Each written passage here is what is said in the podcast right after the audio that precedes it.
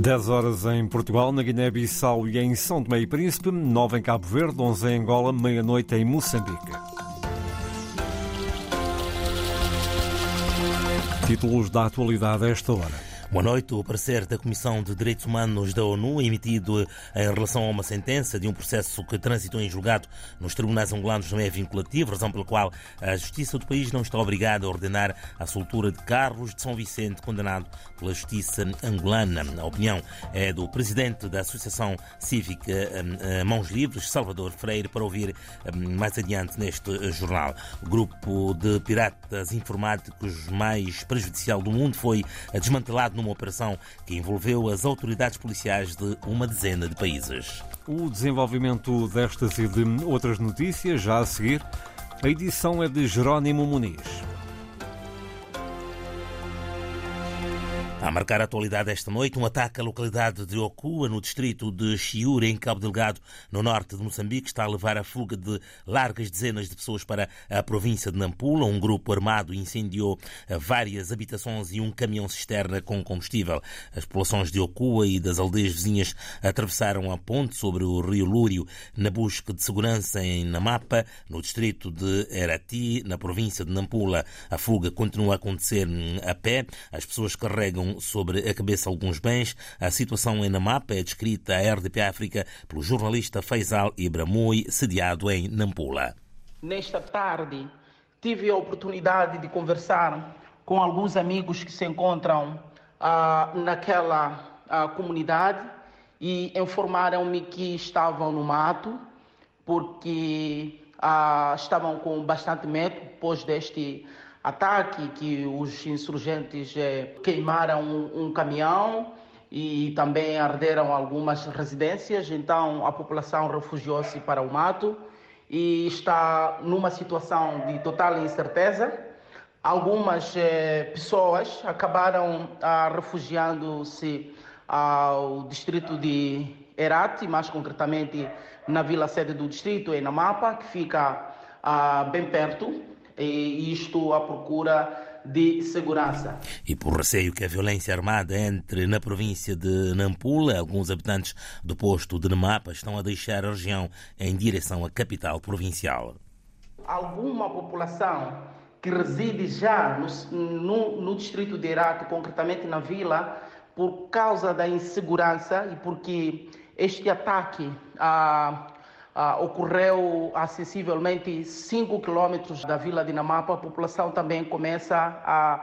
Aquela, aquelas pessoas que têm alguma condição começam a, a partir com destino para a cidade de Nampula. O BCI, que funciona na, na vila sede do distrito de Herati, por causa deste ataque, o banco teve que fechar com urgência e alguns funcionários eh, se colocaram em fuga para a cidade de Nampula. Então, praticamente é uma situação que deixa a, a, a todos preocupados e há uma total incerteza daquilo que serão os próximos os próximos dias. E a ativista e jornalista moçambicana Fátima Mimbiri considera que o Estado moçambicano perdeu o controle da situação em Cabo Delgado, no norte do país, numa altura em que a violência armada alastrou a vários distritos do litoral da província. Fátima Mimbiri afirma que o silêncio dos governantes sobre o conflito contribui para o agudizar da crise na região e demonstra inércia ou desvalorização a apatia do governo agrava a situação toda porque pode revelar duas coisas.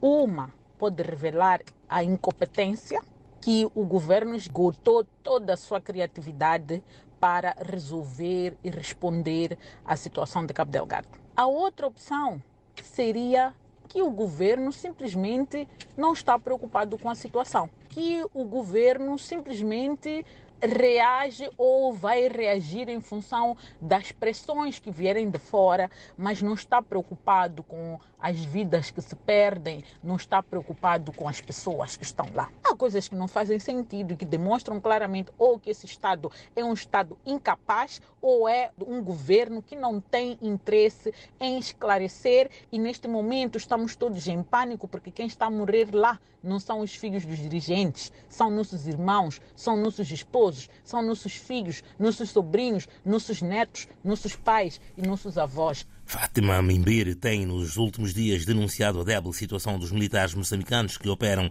em Cabo Delgado, mais de uma semana depois da tragédia de Mocojo, em que 25 soldados foram mortos. O presidente e o governo não fizeram qualquer pronunciamento, um outro silêncio que a ativista afirma representar desprezo para quem combate no terreno em face destas perdas todas, demonstra claramente que as nossas autoridades não reconhecem o papel dos militares ah, em Moçambique que estão a sacrificar as suas vidas e que estão a sacrificar inclusive as vidas dos seus familiares. Muitos são pais, são esposos, são filhos, alguns são até filhos únicos que estão a deixar as suas famílias para irem atender a uma emergência nacional e quando acontece uma situação crítica como esta, o Estado não está lá para abraçá-los, o Estado não está lá para ampará-los, muito pelo contrário, começa a perseguir, a se viciar aqueles que sobreviveram em nome não sei de quê. Fátima Mimbeira, em declarações à jornalista Carla Henriques, ativista apela ainda uma investigação profunda sobre a atual situação das Forças Armadas de Moçambique que operam na província de Cabo Delgado, muitas vezes sem meios ou até mesmo comida. O pedido de libertação imediata de Carlos de São Vicente, solicitado no parecer do Grupo de Trabalho da Comissão de Direitos Humanos da ONU, não é vinculativo no quadro do ordenamento jurídico angolano, razão pela qual a justiça do país não está obrigada a ordenar a soltura, a posição sublinhada pelo presidente da Associação Cívica Mãos Livres, Salvador Freire. Acho que não valida, porquanto é apenas uma questão que tem a ver com a violação dos direitos humanos. Isso não interfere diretamente no processo em que São Vicente foi julgado. Portanto, é uma decisão não vinculativa é uma decisão que faz com que os tribunais não recuem. É uma decisão que foi tomada num tribunal independente, onde, de facto, o São Vicente foi condenado de acordo com as normas processuais angolanas, de acordo com as leis angolanas. Não há qualquer motivo que valide esta decisão tomada pelo Conselho das Nações Unidas porque é não é transitória, não transitou em julgado. Também não é vinculativo o pedido de indemnização no valor de 500 milhões de dólares que constam no parecer do Grupo de Trabalho da ONU. Não acho que não, como eu dizia, e como disse bastante bem, é um parecer que as Nações Unidas teve em função de um relatório que foi, foi elaborado. Portanto, não há, não há haja obrigação do governo angolano poder então indemnizar São Vicente no valor em que eles determinam. O jurista Salvador Freire esclarece também que esta é a primeira vez que um parecer da Comissão de Direitos Humanos da ONU é emitido em relação a uma sentença de um processo que transitou em julgado nos tribunais angolanos. A direção das florestas São Tomense denunciou hoje o abate ilegal de árvores em São Tomé, isto apesar da intensificação das campanhas de sensibilização e fiscalização promovidas pela instituição, tal como no ano passado passado, a direção vai suspender todas as atividades de abate, serragem e transporte de árvores no mês de março, por ocasião do Dia Mundial da Biodiversidade, que se vai assinalar em 21 daquele mês. O jornalista Josimar Afonso dá conta das preocupações das autoridades santomenses. Apesar da intensificação das campanhas de sensibilização e ações de fiscalização contra o abate ilegal de árvores, a direção das florestas lamenta o nível de desflorestação que ainda reina em São Tomé e Príncipe. Infelizmente ainda continua havendo abate legal e em grande, em grande proporção. Não tem havido a dimensão uh, de abate legal. Isto porque há várias conjunturas que também não colaboram com a equipa de fiscalização. Adilson da Mata, diretor das florestas, diz que os infratores estão a aperfeiçoar os métodos de controle com espinhões espalhados em quase toda a parte do país para darem alertas sobre as movimentações das equipas de fiscalização. Alguém com um telemóvel e qualquer movimentação que esta pessoa nota, é, quem está no terreno já é informado que há movimentação da, das florestas. Para, o mais curioso é que mesmo aqui eh, na nossa direção, à frente da direção, também existem espiões que ficam aqui a notar a nossa movimentação. Adilson da Mata considera que o desafio de proteger as florestas é bem maior em São Tomé e Príncipe existem pessoas cá na cidade que financiam. Existe um grupo de pessoas que vão e trabalham como motociclo. Existe outro grupo de pessoas que transportam os carregadores. Mas existe a população em geral que compra.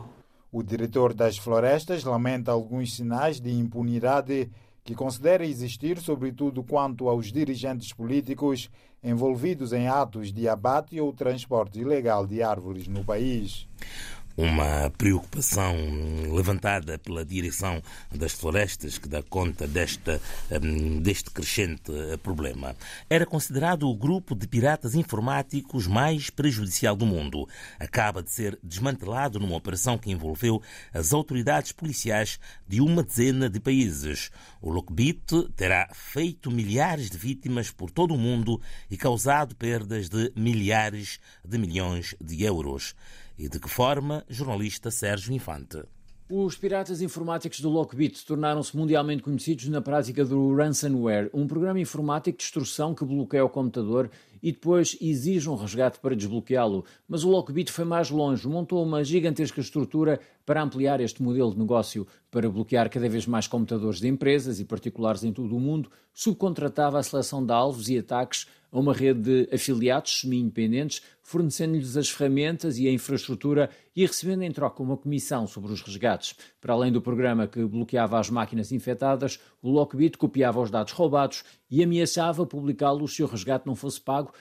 prometendo apagar as cópias após a recepção do dinheiro. Mas as autoridades inglesas esclarecem agora que a promessa era falsa, porque alguns dos dados descobertos nos sistemas do Lockbit pertenciam às vítimas que tinham pago o resgate. No entanto, esta investigação também recuperou mais de mil chaves de desbloqueio e as autoridades vão agora contactar as vítimas para as ajudar a recuperar os dados encriptados. O fim deste grupo de piratas informáticos resultou de uma operação conjunta da Agência contra o Crime do Reino Unido, do FBI e da Europol. Dois elementos do Lockbit foram detidos na Polónia e na Ucrânia, outros dois nos Estados Unidos e há dois suspeitos russos ainda em fuga. As autoridades também congelaram mais de 200 contas de criptomoedas ligadas a esta organização criminosa. A operação teve o apoio da Europol e do Eurojust. Foi o Jornal das 10 com edição de Jerónimo Muniz. Acompanhe estas e outras notícias em permanência em rtp.pt/rdpafrica.